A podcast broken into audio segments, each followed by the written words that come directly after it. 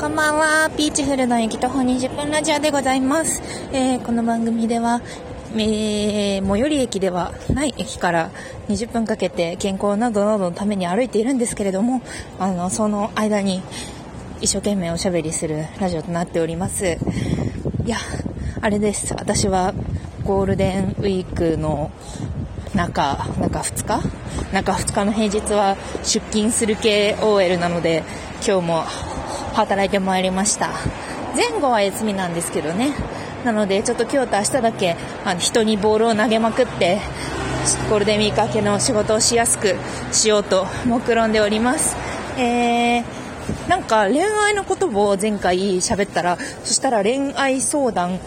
が結構着弾していて、で、その中から答えさせていただきます。質問箱に、あの、恋、相談とか来たら、あの、答えたりしな、したりしなかったりします。というわけで、えー、読みます。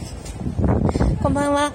いつもこっそり応援している大学生、かっこ女です。こっそりじゃなくていいですよ。こっそりじゃなくて、もう明ら明らかに、明らかに応援してくださって構いませんよ。えー今日は悩みがあり質問しました。実は私にもクソリ系彼氏がいました。今は別れていますが、ずっと連絡を取っています。昨年私から告白し、彼は好きの気持ちがわからないと言いつつも、付き合うことになりました。しかしある日、3ヶ月過ぎても、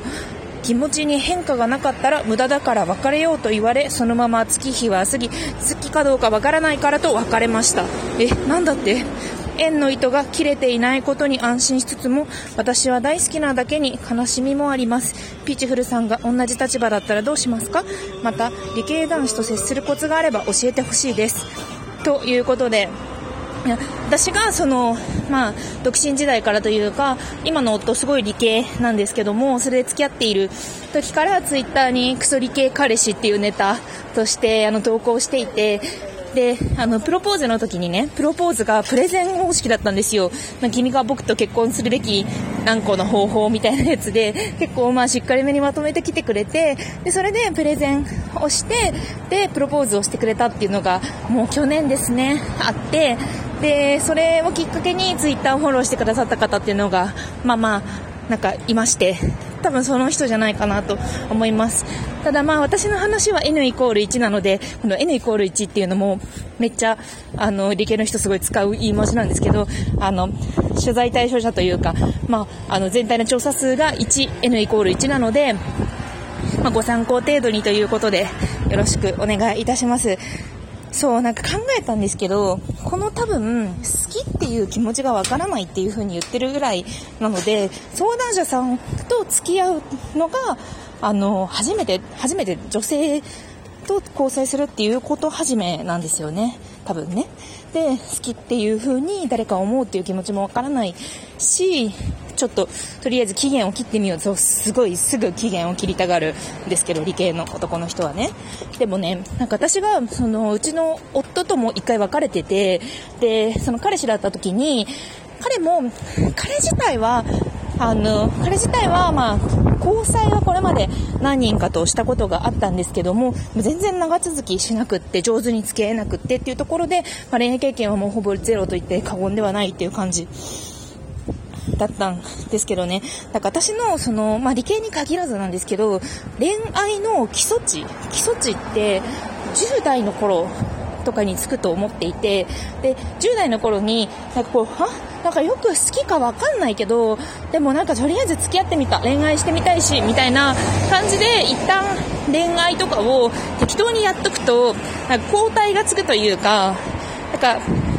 いや、大恋愛とかをしてる人がこの世にはいるかもしれませんけど、でも私的にはなんか恋愛ってそんなに期待するようなものじゃないと思っていて、で、なんとなくそんなに気が合わない人ってでも付き合ったらなん、まあそれなりに楽しくやれる自分みたいなものに、10代の時に適当な人と付き合ったりとか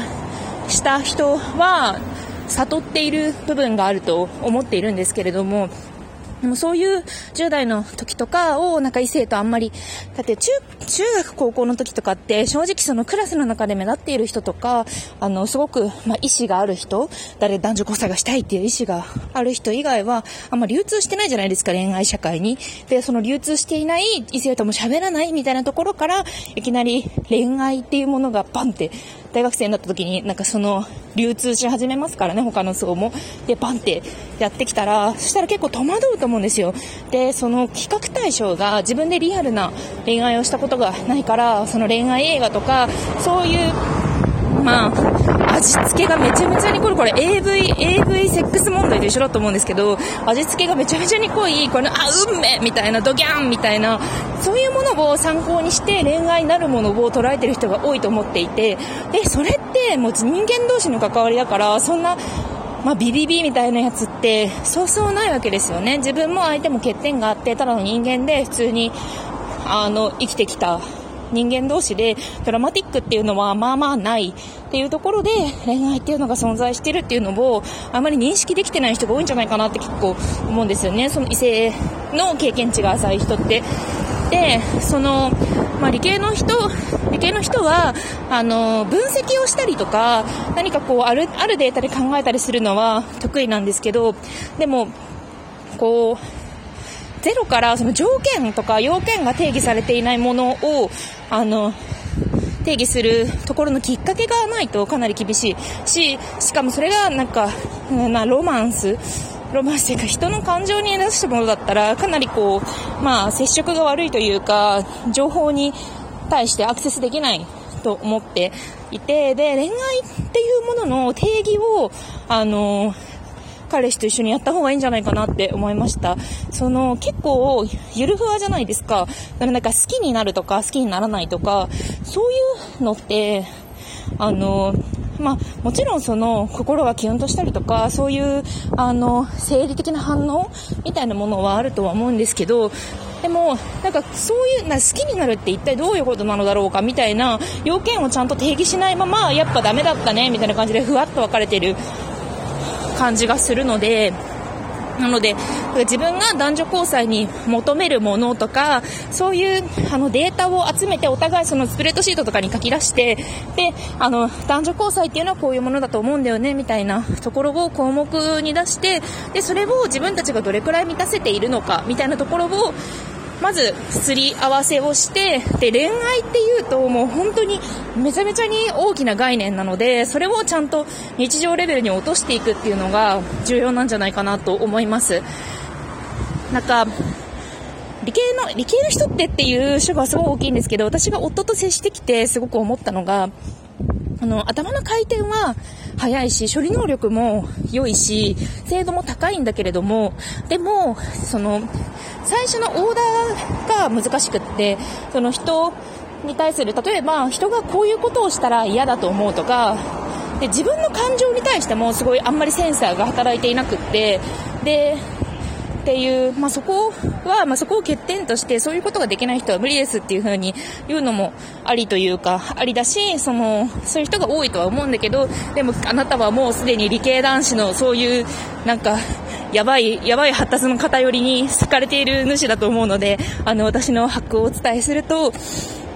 なんか AI ってあるじゃないですか。もう AI みたいな感じだったなというふうに思っていて。で AI ってまあ、今バズワードみたいになってますけど、つまり何が必要かというと、正確な前提条件がないと AI って動かせないんですよ。その将棋の、将棋があんなに強くなったのも、あの、昔からある棋譜っていうのがあるじゃないですか。あの、もう平安時代とかの、あの、将棋の、あの、履歴とかも全部読み込ませて、そこから膨大なデータから勝ち筋を見つけるっていうのが、まあ、できるようになっているから、棋士、プロ棋士を超えたわけで、で、AI の開発って、その前提データを集めることがもう一番重要っていうぐらい重要なんですって。なので、なんかその不得意分野きっと彼は恋愛が不得意なんだと思うのでだからその2人二人のルール作りとしてこのこういうものを満たしているのが私の理想の恋愛である。あなたはどうですか？いやでもわかんないよね。わかんない。ならばじゃあこれこういう人がいる、こういう人がいる、こういう人がいる、じゃあどっちが悪いと思いますかとか、そういう例題を出して噛み砕いて、で、二人でその関係性を作っていく上で、いいのは何だろうみたいなところを、あの、解析していくといいんじゃないかなと思います。で、あの、処理能力はあの低くないというか、まあそういうデータ化とかは得意なので得意な部分は任せつつ、もう私も、その一番最初、あの、デートの約束をしているが、しかしその友達が近くに来たという連絡が来ている。で、その場合、その友達が2年ぶりぐらいに、2年ぶりに会う友達だった場合、あのいつもの同棲してたので、いつもの晩ご飯よりもその友達を優先していいが、しかし、あの、日常的に会ってる友達からの誘いだったら私との食事を優先するべきとか、そういうなんか表、丸抜表みたいなやつをいくつか作って、で、あの、本当にこの友達食事問題は作ったんですけど、で、それで私の回答の傾向とかを全部蓄積してもらって、で、あの、問題を解決するべき表みたいなやつを、本当今でも何か問題が起こったら、そしたらここの×はなんだ、ここの丸はなんだっていうのを書いていく。で、そうするともう最近は表を私がもう全部こう思いますみたいなことを言わなくっても、もう向こうで自動でマイニングしてくれるというか、自動でその、あなたはこう思うでしょ？みたいな。あの、ピチフル、ピチフルはこういうふうに思うと思ったからこういうふうにしたんだけどこれは合ってる？みたいな感じで、サジェスト機能がついてくるんですよ、AI。AI に。みたいな感じで、こう、ちゃんと、なので、まあ、相談者さんも辛いとは思うんですけど、その自分の感情になんて向き合えないよみたいな感じかもしれないんですけど、でもただ、